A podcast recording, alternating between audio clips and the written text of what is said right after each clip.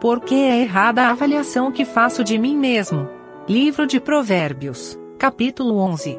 Comentário de Mário Persona.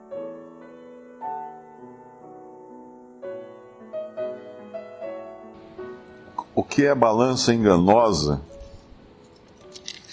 Do versículo 1. Eu acho que tinha um versículo que falava de peso justo também, não lembro se é aqui ou não. Mas de qualquer modo, o que é balança enganosa do versículo 1 de Provérbios 11? A resposta é o versículo 2. Balança enganosa é a soberba. É o orgulho de achar que está certo.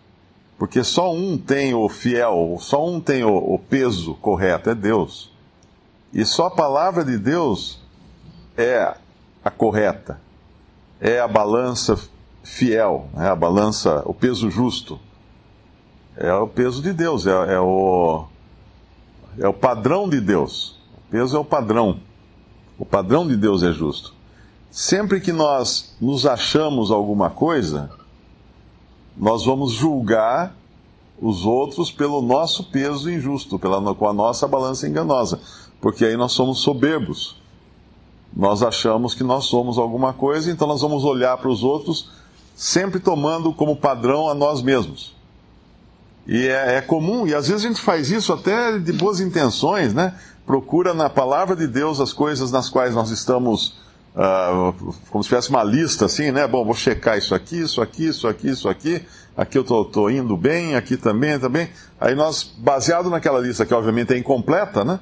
Nós passamos a julgar aqueles que não checam os mesmos itens. Mas uh, talvez outros eles estejam corretos em outros, mas não naqueles que nós estamos. Então nós pegamos esses e olhamos do lado e julgamos o nosso próximo de acordo com esse outro peso.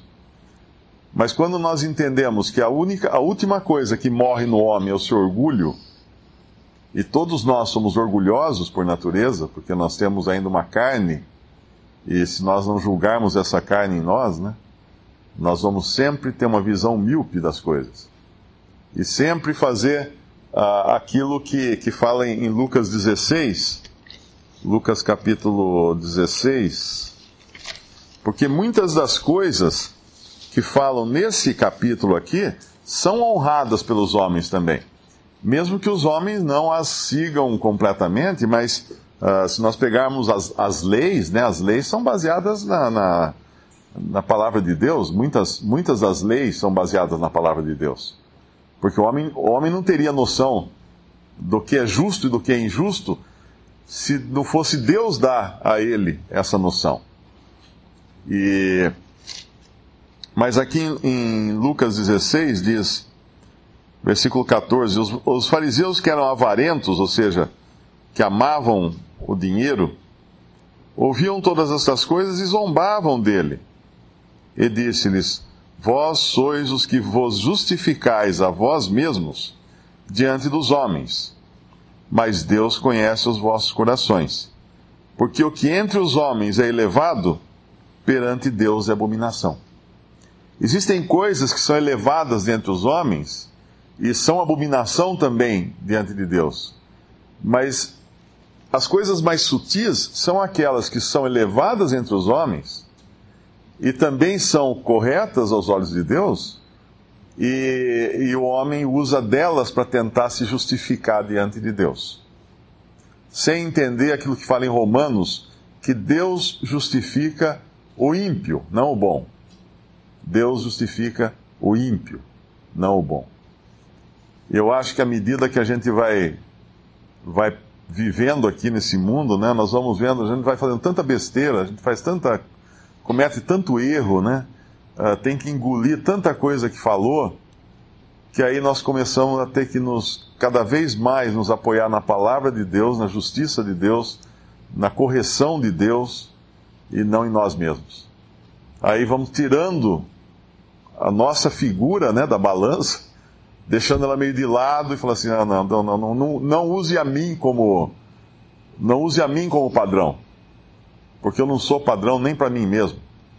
O que é elevado diante dos homens Perante Deus é abominação. Os homens criam coisas elevadas também do nada, a partir do nada. Né? Tem coisas que não têm valor algum e de repente entre os homens tem.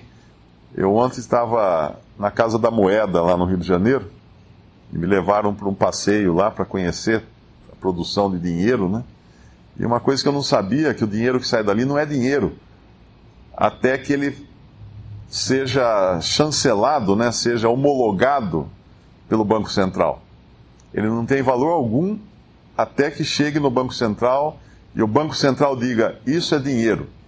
Ou seja, o papel em si, mesmo pronto, com tudo impresso, tudo bonitinho, certinho, ainda não tem valor. Ele só terá valor a hora que os homens falarem: Esse agora tem valor.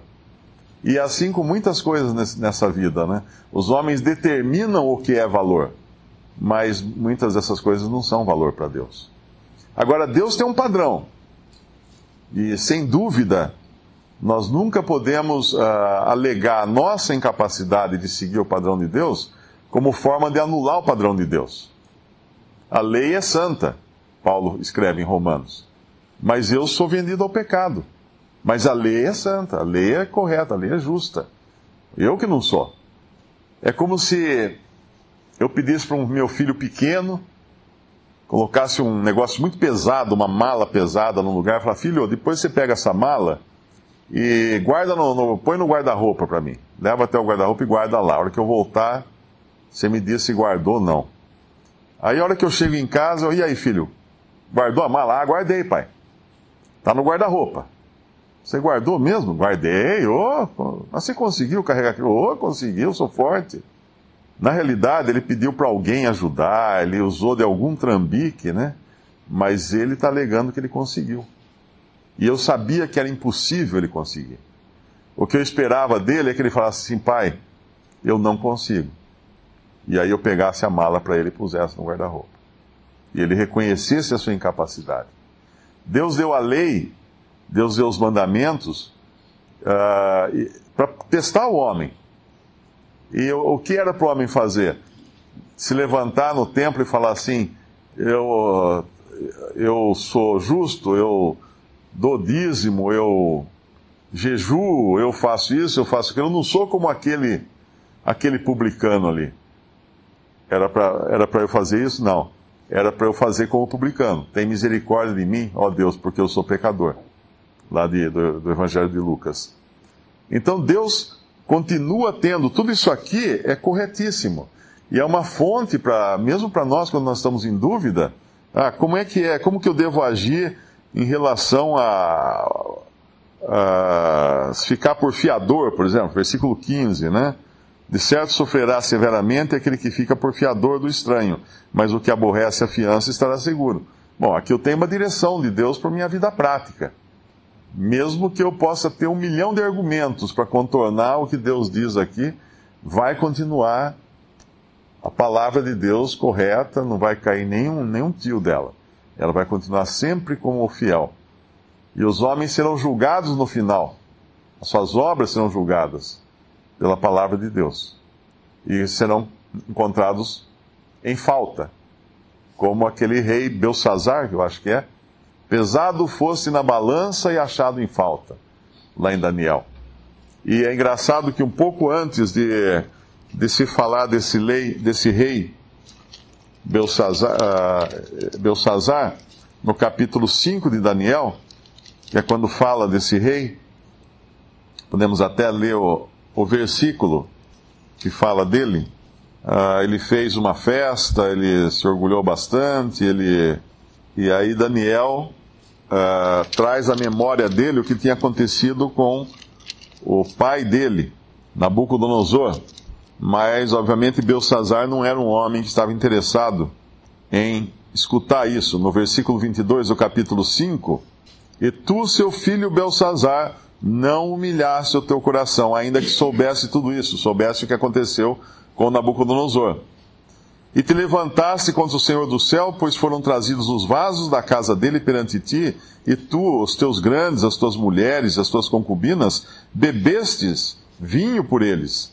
Além disso, desse louvores aos deuses de prata, de ouro, de cobre, de ferro, de madeira e de pedra, que não veem, não ouvem, nem sabem, mas a Deus em cuja mão está a tua vida, e todos os teus caminhos a ele não glorificaste. Então dele foi enviada aquela parte da mão e escreveu-se essa escritura. Esta, pois, é a escritura que se escreveu. Mene, mene, tekel, ufarsim. Essa é a interpretação daquilo. Mene, contou Deus o teu reino e o acabou. Tekel, pesado fosse na balança e fosse achado em falta. Pérez, dividido foi o teu reino e deu-se aos medos e persas. Então mandou Belsazar que vestisse Daniel de púrpura, que lhe pusesse uma cadeia de ouro ao pescoço, proclamasse a respeito dele que havia de ser o terceiro dominador do reino. Do reino. Naquela mesma noite foi morto Belsazar, rei dos caldeus. Naquela mesma noite, o juízo de Deus foi rápido e certeiro, porque ele não deu glória a Deus. No entanto, ele sabia o que aconteceu com seu pai. No capítulo 4 de Daniel mesmo, versículo 29, ao cabo de 12 meses andando a passear sobre o palácio real de Babilônia, isso aqui aconteceu 12 meses depois que Nabucodonosor teve um sonho de uma grande árvore que foi cortada e derrubada e etc. E, Daniel interpretou seu sonho e disse que iria acontecer isso com ele. Versículo 30: Falou o rei e disse: Não é esta grande Babilônia que eu edifiquei para a casa real com a força do meu poder e para a glória da minha magnificência? Ainda estava a palavra na, na boca do rei quando caiu uma voz do céu: A, ti se diz, ó rei Nabucodonosor, passou de ti o reino, e serás tirado dentre os homens, e a tua morada será com os animais do campo. Far-te-ão comer erva como os bois, passar-se-ão sete tempos sobre ti até que conheças que o Altíssimo tem domínio sobre os reinos dos homens e os dá a quem quer. Na mesma hora se cumpriu a palavra sobre Nabucodonosor, e foi tirado dentre os homens e comia erva como os bois. E o seu corpo foi molhado do orvalho do céu, até que ele cresceu pelo, como as penas da águia, e as suas unhas como as das aves.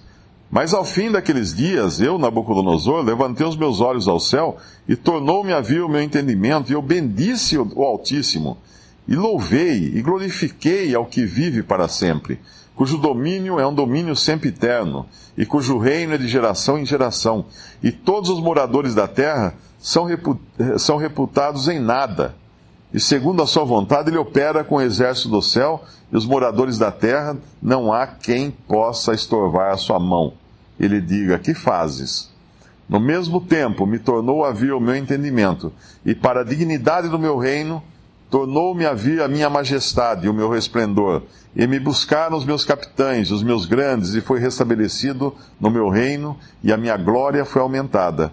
Agora, pois eu, Nabucodonosor, louvo e exalço e glorifico ao Rei do céu porque todas as suas obras são verdade, e os seus caminhos juízo, e pode humilhar aos que andam na soberba.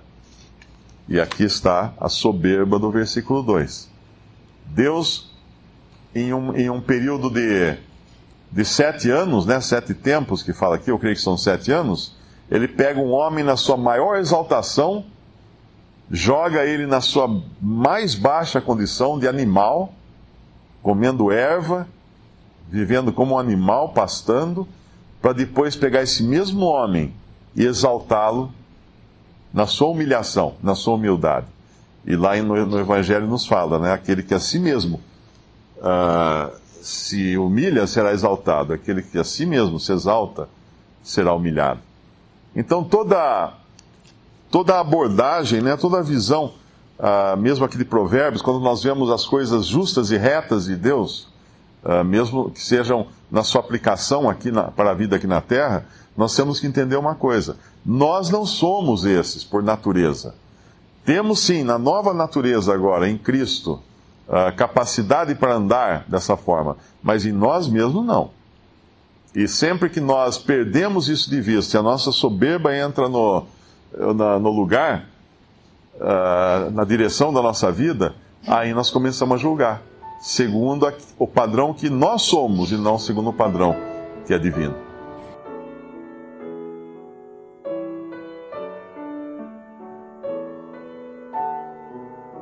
Visite respondi.com.br. Visite também 3minutos.net.